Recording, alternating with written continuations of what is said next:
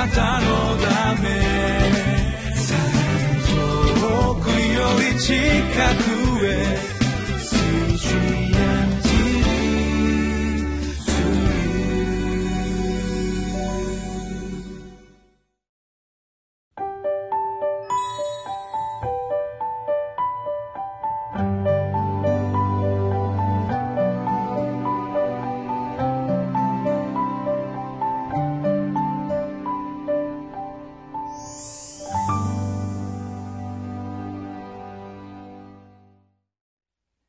皆さんこんにちは。ニューホープ千葉の牧師住谷です。今日は28日土曜日。ルカの福音書2章39節から52節までを通しまして神の宮と御言葉に対する少年イエスの情熱を見てまいります。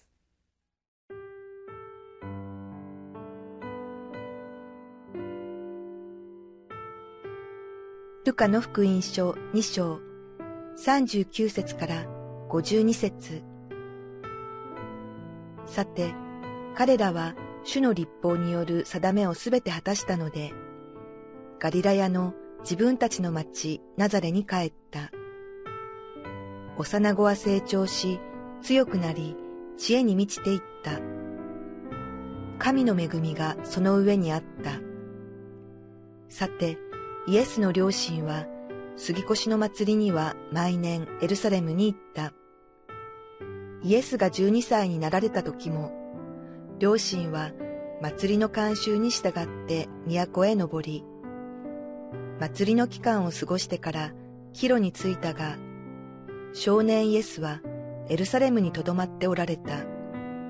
両親はそれに気づかなかった。イエスが一行の中にいるものと思って一日の道のりを行った。それから親族や知人の中を探し回ったが、見つからなかったのでイエスを探しながらエルサレムまで引き返した。そしてようやく三日の後にイエスが宮で教師たちの真ん中に座って話を聞いたり質問したりしておられるのを見つけた。聞いていた人々は皆、イエスの知恵と答えに驚いていた。両親は彼を見て驚き、母は言った。まあ、あなたはなぜ私たちにこんなことをしたのです？見なさい。父上も私も心配してあなたを探し回っていたのです。するとイエスは両親に言われた。どうして私をお探しになったのですか？私が必ず自分の父の家にいることをご存じなかったのですか？しかし両親にはイエスの話された言葉の意味がわからなかった。それからイエスは一緒に下って行かれ、ナザレに帰って両親に仕えられた。母はこれらのことを皆心に留めておいた。イエスはますます知恵が進み、背丈も大きくなり、神と人とに愛された。40節には幼子は成長し強くなり知恵に満ちていったというふうに書いてありますイエス様も成長なさったんだということですけれども当たり前といえば当たり前なんですが知恵も成長していった。そして肉体的にも、えー、成長していった、えー、信仰ももしかしたら私たちと同じように学び成長させていったのかもしれませんね。本当に神の御子イエス・キリストは私たちと同じようになられそして私たちの通らなければならないたくさんの人生の試練や問題を共に共有していってくださったんでしょうね。どうでしょうか？私たち一人一人は信仰において知恵において成長しているでしょうか？この箇所から私たちは成長の秘訣を見ることができるように思います、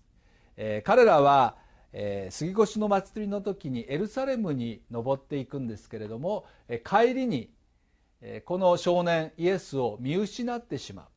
3日もかかってまた探しに戻るというような出来事が起こってしまいます。なぜそのようなことが起こってしまったんでしょうか？不思議に思うんですがイエス様はこのように答えられます。私が私の父の家にいるということをあなた方は知らなかったのですか？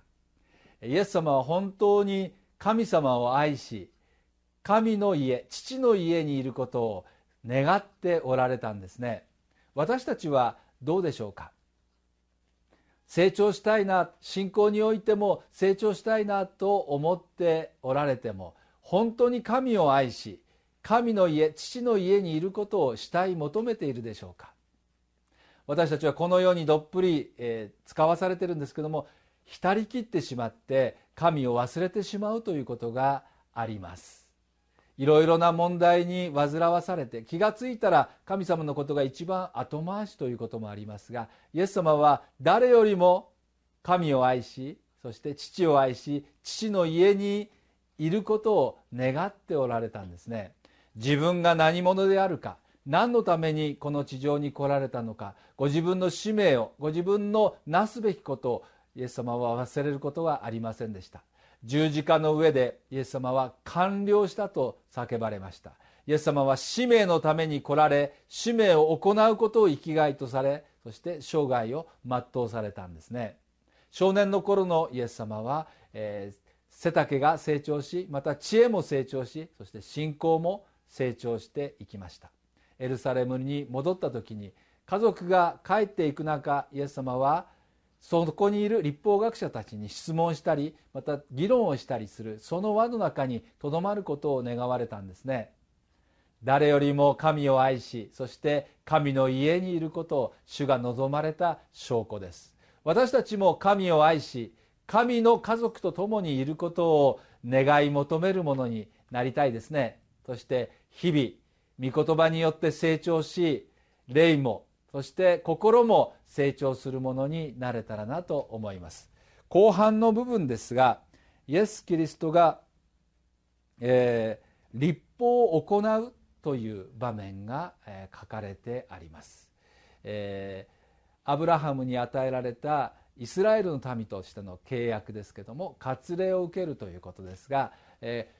彼らは御言葉に従って立法を行うことを第一とされました。神の御子であってもまたヨセフとマリアであっても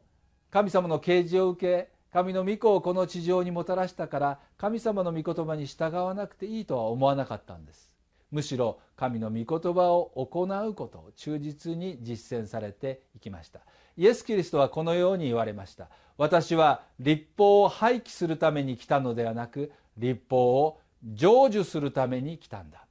人間の中にある罪のために正しいことを神の義を立法を行うことができなくなってしまった私たちを罪の中から私たちをあがなって私たちが神の御心を行うことができるようにあがなうためにイエス・キリストは来てくださったんです。立法を廃棄するためではなく私たちが立法を心から願い愛し行うことができるように私たちの心を変えるために御子イエス・キリストは来てくださいました。これが真の救い主の姿です。イエス様自身が私たちの模範を示すために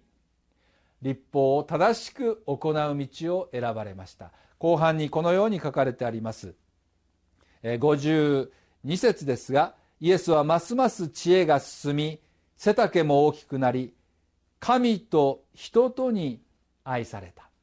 はい、ここに大事な大事な信仰の信仰者としての模範バランスが記されています。イエス・キリストは神を愛しました。そして家族に仕えたとあるんですね。神を愛し人を愛す。神に仕え人に仕える。この両方は十字架のその、えー、縦と横の線と同じように神を愛し人を愛する。両方が聖書であり神の御心であります。イエス・キリストは成長していって本当に父なる神を愛したんですがでも両親に仕えるために両親のところに戻っていかれました。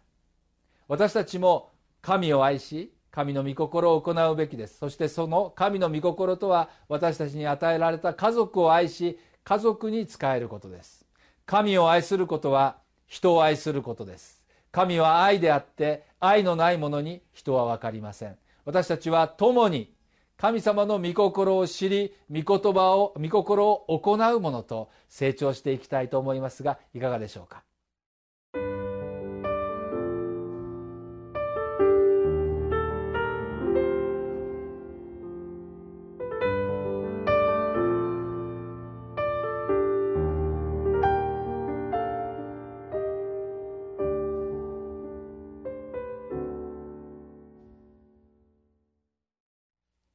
イエス・キリストは神の一人子御子でした。そしてご自分が何者であるかを忘れることはありませんでした。私たちはこの方にあって救われ神の子となる特権をいただきました。あなたはいかがでしょうか？イエス様のように父を愛し父の家に住まうことをしたい求めますか？それともこの世を愛しこの世を求め続けますか？私たちはイエス様の模範に従い父を愛し父の家に住むことを願いたいと思います。お祈りをいたします。神様この箇所を通して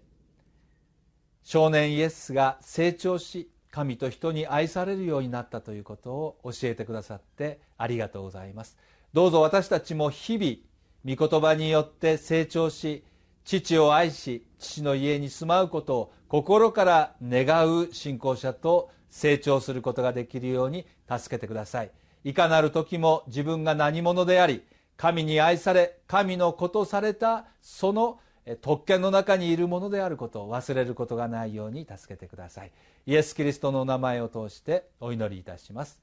アーメン。